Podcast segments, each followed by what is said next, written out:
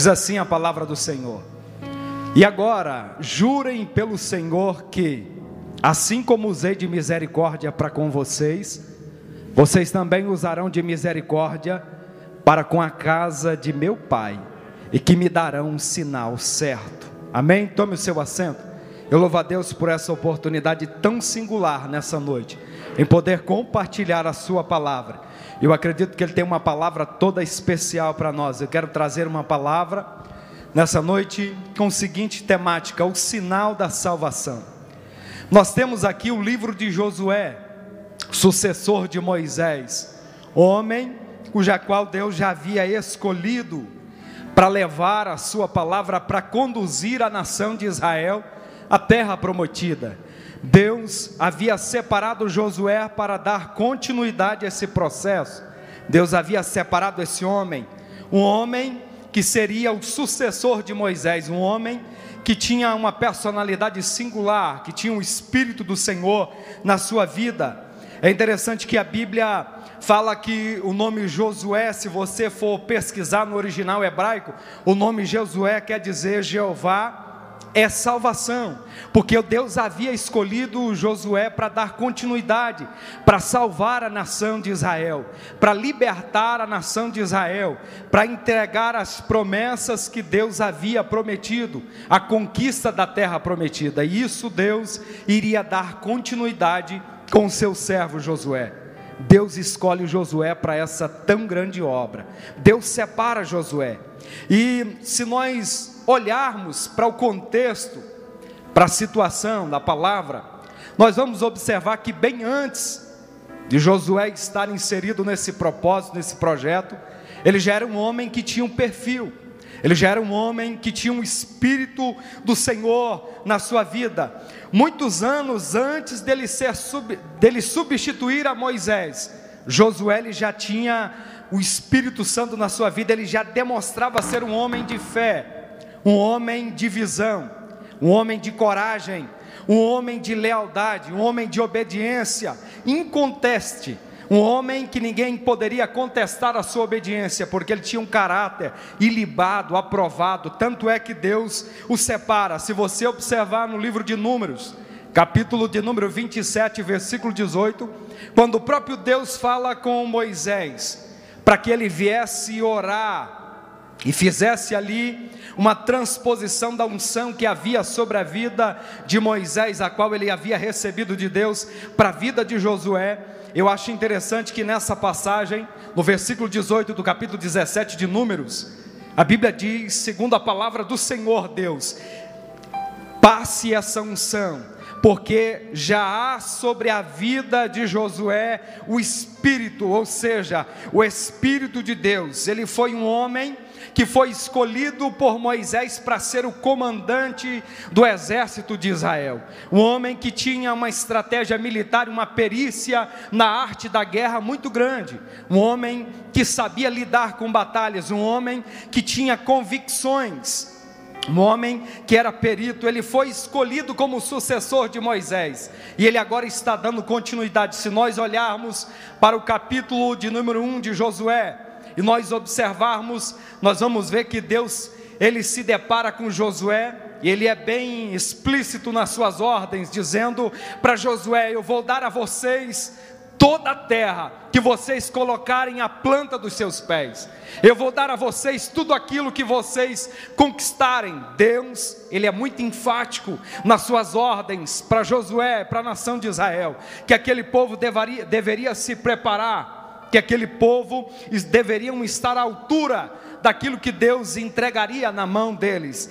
Deus levanta então o sucessor de Moisés, porque ele era um homem que tinha todas essas capacidades. Então Josué, ele prepara a nação de Israel. Ele estabelece um acampamento central, a Bíblia vai dizer, lá em Números 22 e 1, no, vers, no capítulo 25 e 1 também, Josué 2 e 1, fala que ele estabelece um acampamento estratégico, situado nas planícies de Sitim, ali naquela região, e ele está buscando em Deus um direcionamento, uma visão para que ele viesse tramar uma estratégia na qual eles conseguiriam conquistar Jericó, a terra prometida.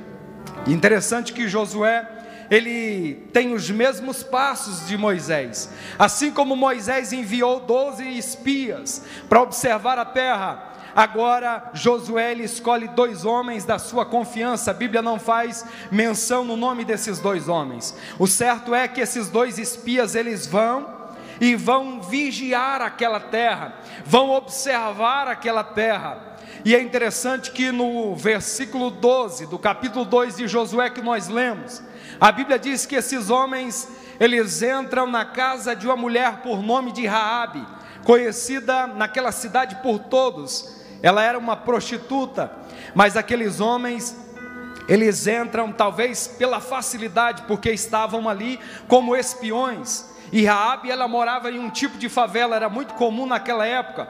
As pessoas com menos condições construírem as suas casas nos muros da cidade de Jericó. Haja visto que quando nós nos reportamos a ideia de construir uma casa sobre o muro, está um pouco fora do nosso contexto, mas se nós observarmos com minuciosidade aqui, os muros de Jericó é totalmente diferente do contexto de muro que nós conhecemos hoje. Na verdade, Jericó ela possuía uma estrutura intransponível, muito forte. Eram dois muros. O primeiro muro ele possuía dois metros de largura por dez metros de altura. E existia além desse primeiro muro um segundo muro com quatro metros de largura por dez metros de altura. E era nesse muro, nesse segundo muro com quatro metros de largura, que Raabe havia construído a sua casa, e ali ela morava e praticava esse ofício da prostituição, uma mulher que não temia Deus, que não conhecia Deus, mas a Bíblia diz que ela conseguiu identificar por causa da aparência, do aspecto e até por causa do burburinho que circulava em prol da nação de Israel. Toda a cidade de Jericó toda a circunvizinhança já conhecia e tinha noção de todas as batalhas de todas as vitórias que Deus havia entregado à nação de Israel.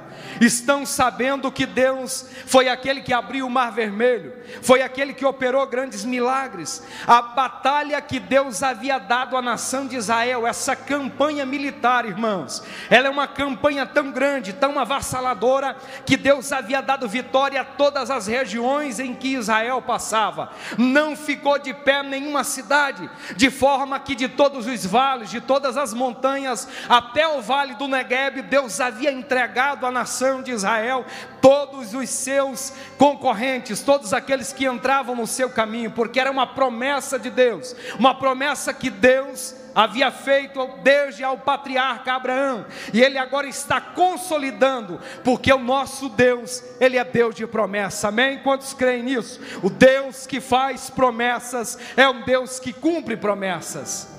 E todos estavam alarmados. Rabi chega a dizer: Olha, o povo da cidade está desmaiando de medo, o nosso coração treme, não só de pensar que a nação de Israel, é, obviamente nós entendemos que pelo Espírito de Deus, aqueles homens, eles tinham uma boa estratégia de guerra, eles tinham uma boa tática militar, mas o que faz toda a diferença na vida de Israel é o Deus dos deuses, o maior estrategista de guerra, aquele que é poderoso para entrar e vencer qualquer batalha circoexistencial que nós venhamos travar na nossa vida. O Deus de Israel, o Deus Todo-Poderoso, estava com a nação de Israel, e era ele que de fato fazia com que a nação de Israel vencesse toda e qualquer batalha que eles entravam. De fato, que Deus exigia que a nação de Israel se purificasse.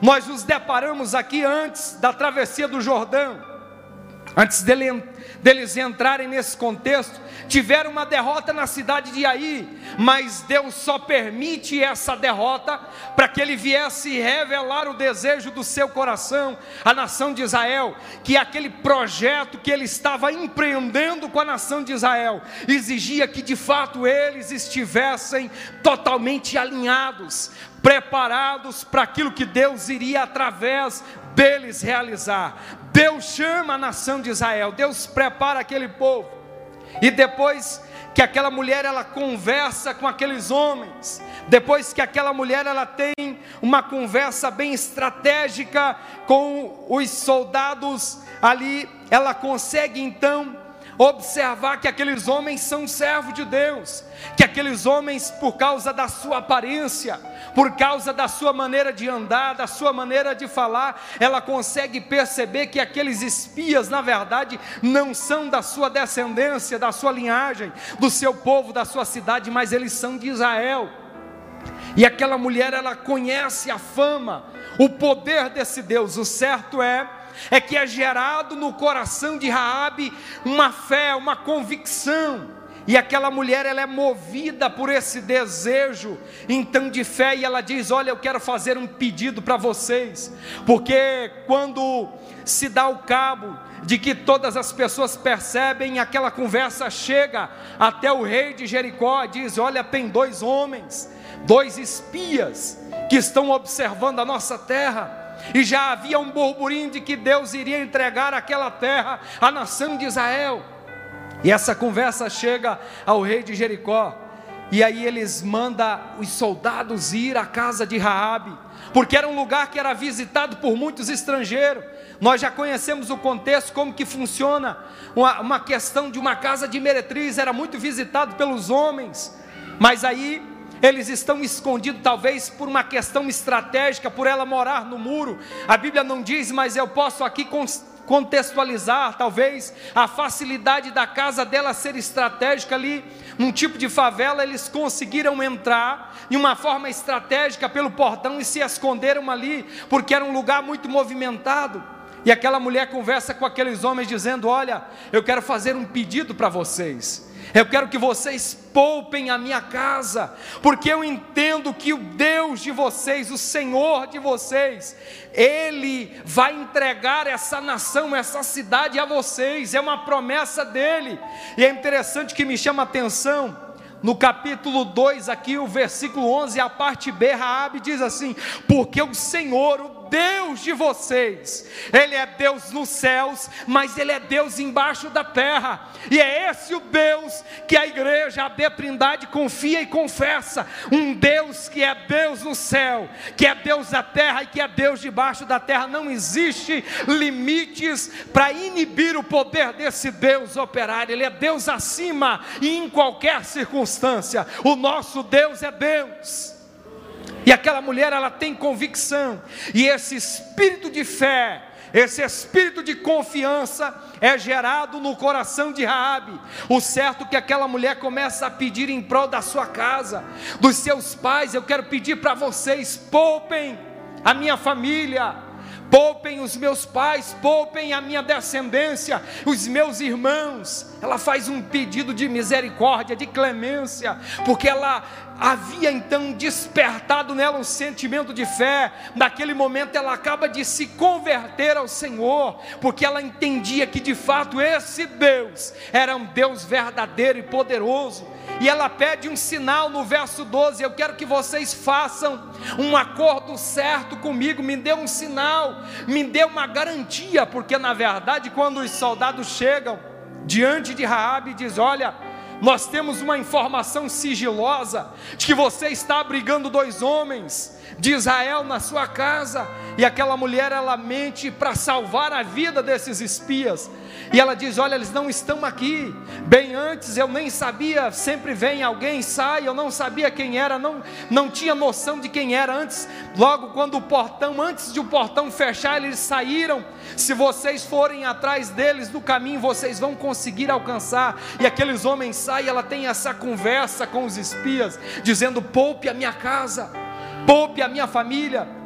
E ela prepara uma situação de estratégia de fuga para aqueles dois espias. Eles descem pela janela e eles fazem um acordo com ela. Você vai colocar esse fio de escarlata nas suas janelas. Nós só ficaremos livres dessa aliança, desse pacto que nós estamos fazendo com você, se porventura alguém da sua família ficar de fora da sua casa, ou se esse fio de escarlata não estiver amarrado à sua janela, nós não teremos compromisso nenhum com você. E foi esse o acordo que fizeram. Interessante que Raabe ela dá uma instrução aos espias: vocês vão e fiquem escondidos na montanha por três dias, porque se dará cabo desse percurso que eles retornarão ao caminho procurando por vocês, mas não o encontrando eles retornarão. E foi isso que os espias fizeram. Eles voltam e dão aqui um relato a Josué, e esse relato dizendo: olha, nós fomos bem-aventurados, porque Deus ele está nesse negócio, ele preparou uma mulher para nos guardar e essa mulher não nos entregou ao rei de Jericó. Essa mulher aqui, por nome Raabe, ela poderia até, irmãos, ter um sentimento de aversão com aquele propósito. Espera aí, que negócio é esse? Esses homens vêm aqui querem tomar a minha cidade mas ela, ela não está preocupada com o patriotismo, com a sua cidade, ela então ela conhece a fama e diz: Eu não terei uma oportunidade melhor do que essa, de ter uma, um encontro com esse Deus, com esse Deus de Israel, esse Deus que é poderoso, esse Deus que pode mudar histórias, e ela não perde essa oportunidade. Quando os espias vêm, e trazem essa notícia a Josué.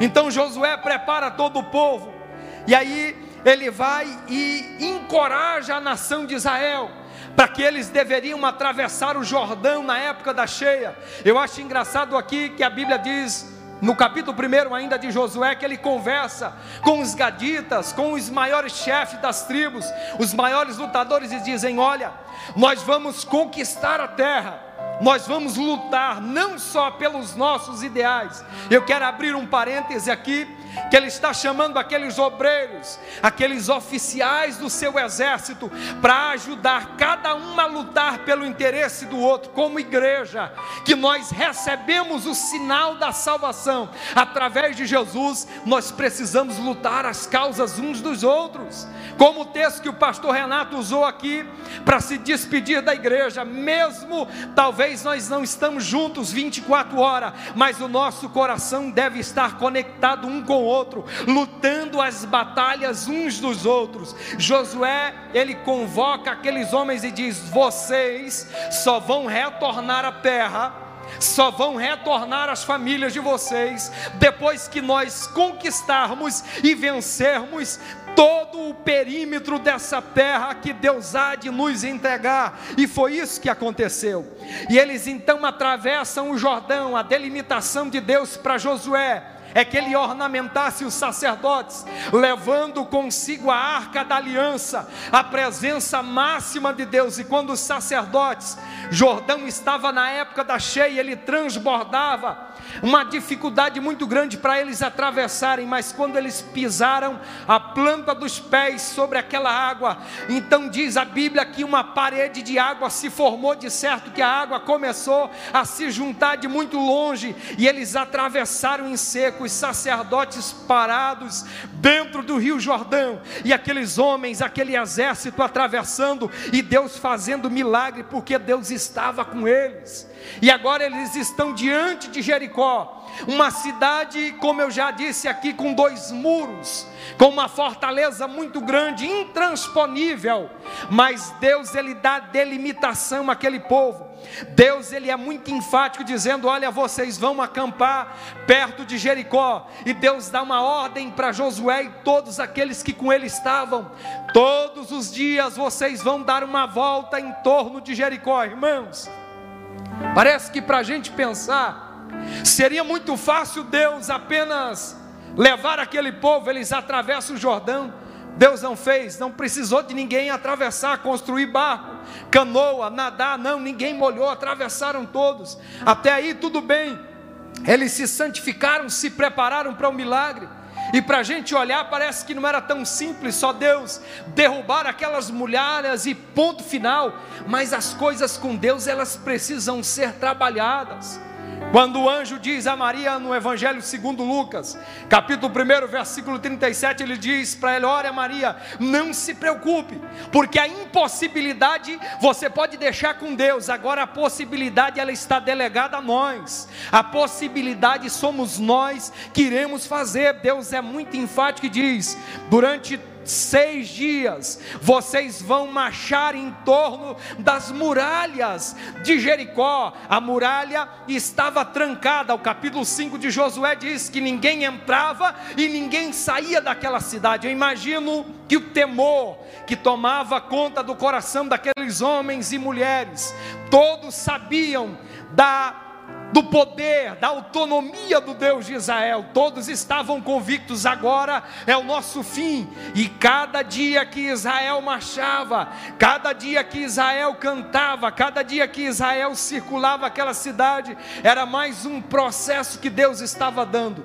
No cabo de seis dias, no sétimo dia, Deus então dá uma ordem para a nação de Israel: agora vocês vão marchar sete vezes. Quando eles terminam de marchar sete sete vezes em torno da cidade de Jericó. A Bíblia diz que Deus deu ordem para Josué: Eu quero que vocês marchem sete vezes, e quando acabar as sete vezes, vocês vão começar a gritar, irmãos. Eu imagino que aquele povo, tendo consciência de quem era o Deus de Israel, eu imagino que tinha gente gritando, tinha gente cantando, a Bíblia não diz, mas eles começaram a louvar. Talvez algum pentecostal cheio do Espírito Santo falava em língua estranha, e foi um alvoroço, e o poder poder de Deus se manifestou naquele lugar de uma forma tremenda que nem a engenharia civil, a física, a mecânica vai conseguir descrever o que aconteceu, mas as bases daqueles dois muros vieram de alto a baixo e o nome do Deus de Israel foi louvado. E agora a nação de Israel entra e Deus é enfático em dizer: ninguém vai escapar, porque aqui fala do juízo de Deus. Todos foram mortos exceto a Raabe e a sua família, que ela foi poupada. Louvado seja o nome de Jesus. Aqui nós nos deparamos com o termo da guerra santa, quando Deus deu aquela ordem à nação de Israel, eles se prepararam e foram então até aquela batalha, porque eles acreditavam que Deus é que entregaria aquela cidade nas suas mãos. Mas se nós olharmos aqui, queridos, para a história de Raabe, para a história de Josué. O Talmud diz que o livro de Josué é um livro que relata muito enfaticamente a história do próprio personagem que viveu e escreveu essa história. Mas essa história é muito bonita para ser citada, para ser lida, ao ponto que a própria Raabe foi inserida em Hebreus 11 na galeria dos heróis da fé. Mas eu quero aqui finalizando as minhas palavras, fazer aqui algumas aplicações práticas para a igreja a título de conclusão. Nós temos aqui Raabe, a pessoa da Raabe a meretriz, que vai representar a raça humana decaída, Romanos capítulo 3, versículo 23 diz: Que todos pecaram e destituídos estão da glória de Deus. A personificação de Raabe aqui representa a raça humana. A raça humana um dia ela esteve longe de Deus, porque a Bíblia diz que por um homem entrou o pecado no mundo, mas por um homem também virá a purificação. Esse homem é Jesus de Nazaré. Ele é que trouxe até a nossa vida o sinal da salvação. O fio da escarlata que aqueles soldados colocaram aqui está representando o sangue de Jesus de Nazaré que foi vertido na cruz do Calvário para o perdão do meu e do seu pecado. É o sangue de Jesus que nos purifica. A raça humana, aos olhos de Deus, ela está decaída, longe, sem a presença, sem a graça, sem a misericórdia dele, mas o amor dele nos alcança nessa noite e regenera a minha vida, a tua vida, a minha casa e a tua casa. A cidade de Jericó, essa fortaleza, ela representa o um mundo que não crê no juízo vindouro de Deus. Mas assim como o mundo não crê, a palavra diz que um dia esse Deus trará juízo a todo esse mundo, aqueles que zombam do evangelho. Aqueles que zombam da palavra de Deus, um dia terão que prestar conta a esse Deus. A Bíblia diz, lá em Atos, capítulo 17, verso 31, porque Deus estabeleceu um dia em que julgará o mundo com justiça, por meio de um homem que ele escolheu. Quem é esse homem? É Jesus de Nazaré, e deu a certeza disso a todos quando ele o ressuscitou dentre os mortos. O nosso Deus é Deus de amor amor, Ele nos poupa, Ele nos tira da Jericó, desse mundo perdido, mas Ele também é um Deus que trará justiça à raça humana. É tempo de nós confessarmos a Jesus como Senhor e Salvador da nossa vida. Ainda existe um sinal de salvação enquanto a igreja estiver na face da terra. Mas Raabe convertida, ela vai representar aqui os pecadores, nós que um dia tivemos os nossos pecados transformados, quando o apóstolo Paulo se refere à segunda carta aos Coríntios, capítulo 5, versículo 17, ele diz assim: Mas assim é que se alguém está em Cristo, nova criatura é, as coisas velhas se passaram e eis que tudo se fez novo. Quantos são nova criatura aí? Deixa eu ver você. A graça de Deus, o amor dele, a misericórdia dele, o sangue dele nos alcançou. Nós estamos aqui nessa noite porque ele nos poupou da morte, do medo, do pânico, salvando a nossa vida e nos dando a oportunidade de crer nele, de confiar nele. E qual é o sinal seguro? O fio da escarlata, ele representa a segurança que nós temos mediante o sinal do sangue de Jesus, quando Paulo se refere a carta aos Romanos, capítulo 5, versículo 9, ele diz: Logo muito mais agora sendo justificados pelo seu sangue, nós seremos salvos da ira, o que perdoa os nossos pecados, o que nos justifica diante de Deus, não é a nossa intelectualidade, não é o nosso posicionamento na sociedade ou o nosso status financeiro, mas é o sangue de Jesus que está derramado sobre a nossa nossa vida. Quando Deus olha para cada um de nós, para os nossos pecados, para as nossas mazelas, o que Ele vê é o sangue de Jesus. Tem sangue de Jesus sobre a sua vida, tem sangue de Jesus sobre a sua casa, tem o sangue de Jesus sobre você, tem sinal da salvação sobre a tua vida, a tua casa e a tua família. Aleluia. Mas Jericó destruída ela representa um mundo castigado pelos erros da grande tribulação. Mateus capítulo 24, verso 21, Jesus diz assim: E disseram aos montes e aos rochedos: Caiam sobre nós e nos escondam da face daquele que está sentado no trono, quem? O nosso Deus Todo-Poderoso, e da ira do Cordeiro, porque chegou o grande dia da ira dele, e quem poderá subsistir o poder e a glória desse Deus? Vai chegar um dia em que ele irá julgar todos a Bíblia diz que ele virá como ladrão da noite, a quanto ninguém espera, irmãos. Ainda existe um sinal da salvação. Eu quero liberar uma palavra para a sua vida em nome de Jesus nessa noite. Que Deus há de encontro com a sua vida, com a sua casa, com a sua família. Ele é que tem poder para poupar a tua família, para aqueles que vocês estão orando, para aqueles que vocês estão clamando. O sangue de Vai ser passado nos umbrais da sua casa, da sua família, há um poder espiritual nessa noite sendo liberado sobre a sua vida. Há salvação para a tua casa, há esperança para cada um de nós, porque nós cremos nesse Deus poderoso. Nós só estamos aqui porque Ele mudou os nossos passos, porque Ele alcançou as nossas vidas. É tão linda essa história, é tão fantástica a história. Nós percebemos que essa mulher sai da posição, do status que ela vivia, ela foi alcançada por Deus, ela foi poupada, ela foi salva, foi regenerada e teve a oportunidade de participar da linhagem de Jesus. Mais à frente, depois que Jericó foi destruída, Raabe passou a viver junto com a nação de Israel.